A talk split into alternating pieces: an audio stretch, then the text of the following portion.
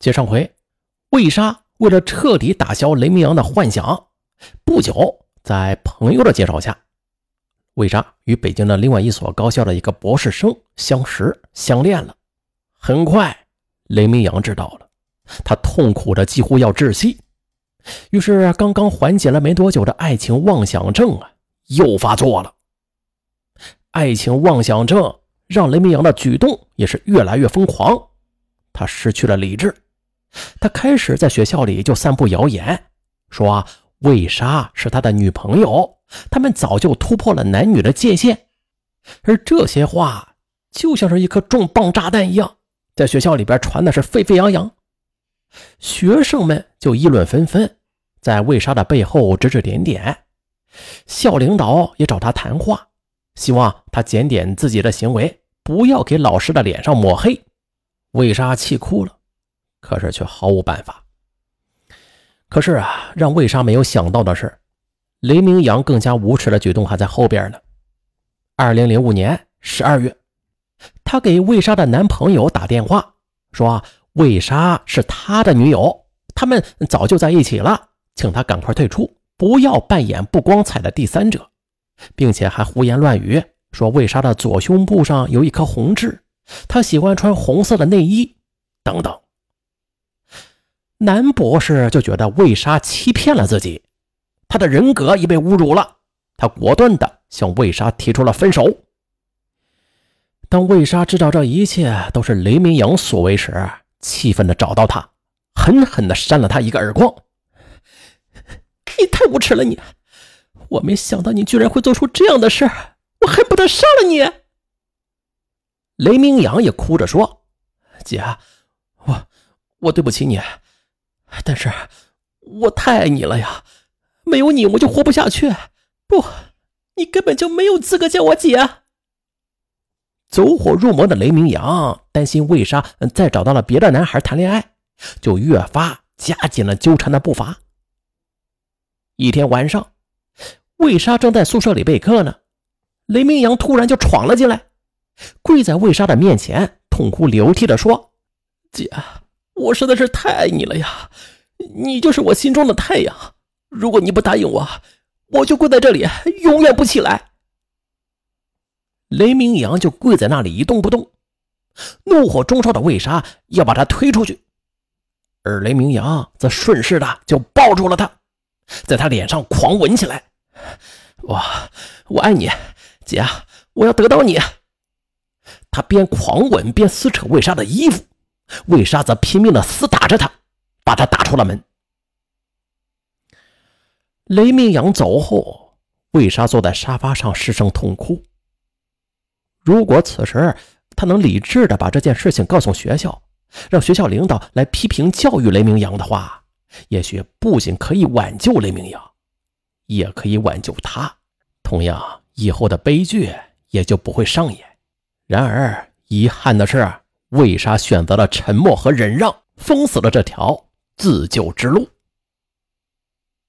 魏莎的沉默和忍让，则加速了雷明阳的疯狂，让他走火入魔了。他甚至想，只要自己得到了魏莎，让她成了他的人，他就会乖乖的接受她做他的女朋友。于是，被爱情妄想症折磨的神魂颠倒的雷明阳，他就谋划着。更疯狂的举动。二零零六年三月，雷明阳从外边的一个小摊上偷配了魏莎宿舍的钥匙，准备找机会下手。很快，机会来了。四月二十七日傍晚，趁着魏莎晚饭后去散步的机会，雷明阳就悄悄地用钥匙打开了他宿舍的门，把事先碾成粉末的安眠药放到了他的暖瓶里，然后迅速离开了。晚上，魏莎边喝水边看电视，很快，他就感到大脑晕晕沉沉的，不一会儿就趴在床上睡着了。晚上十点，雷明阳蹑手蹑脚的来到了魏莎的宿舍门前，先轻轻的叩了几下门，见没有反应，又轻轻的叫：“魏姐，魏姐。”哎，还是无人应答。他肯定这魏莎呀是被安眠药给放倒了。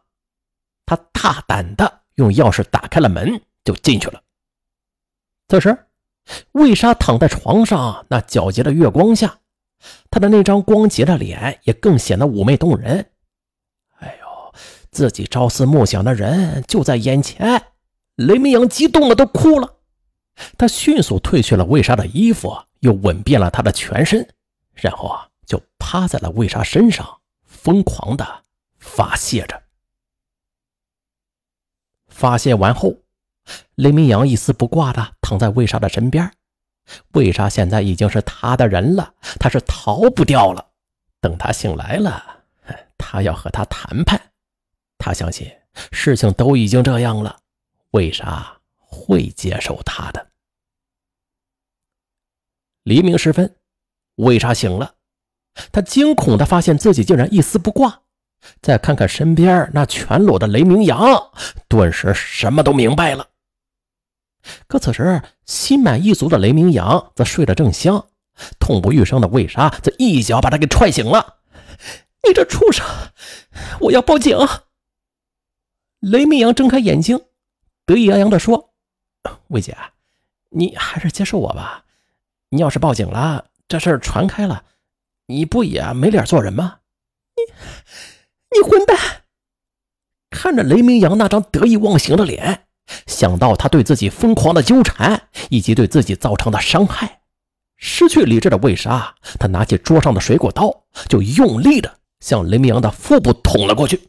躲避不及的雷明阳瞬间被刺中了，发出了撕心裂肺的惨叫，而魏莎又连刺了好几刀，直到雷明阳停止了挣扎，一动不动。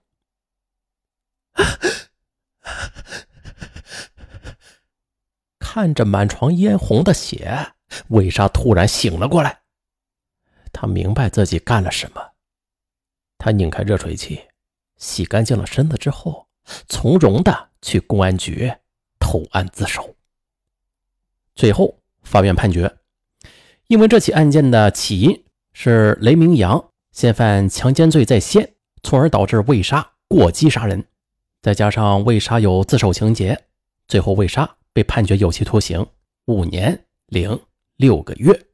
啊，这英国的文豪沙翁曾经说过：“过度的善良会摧毁他的本身，正像一个人因充血而死去一样。”啊，即便是人之初性本善吧，这善良是为人处事的基本品质，但是。如果任其过分的发展，那就成了畸形的过度善良了。过度善良，划重点啊！毋庸置疑，本文的女主人公她同情帮助贫困男大学生，这就是一种令人称道的善举。可惜的是，他却没有掌握好这个善良的分寸，因此啊，他的过度善良就被人利用了，最终。就上演了一出现代版的农夫与蛇的悲剧。啊，这个案件就告诉我们啊，没有原则的善良，那就是对犯罪的纵容，是极其错误的。没有原则的善良去乱施，受伤害的也必将是自己。任何善举，咱们都要掌握分寸，把握好那个度，不要让任何人把你的善良。给利用。好，本期就这样，我是尚文，咱们下期不见不散。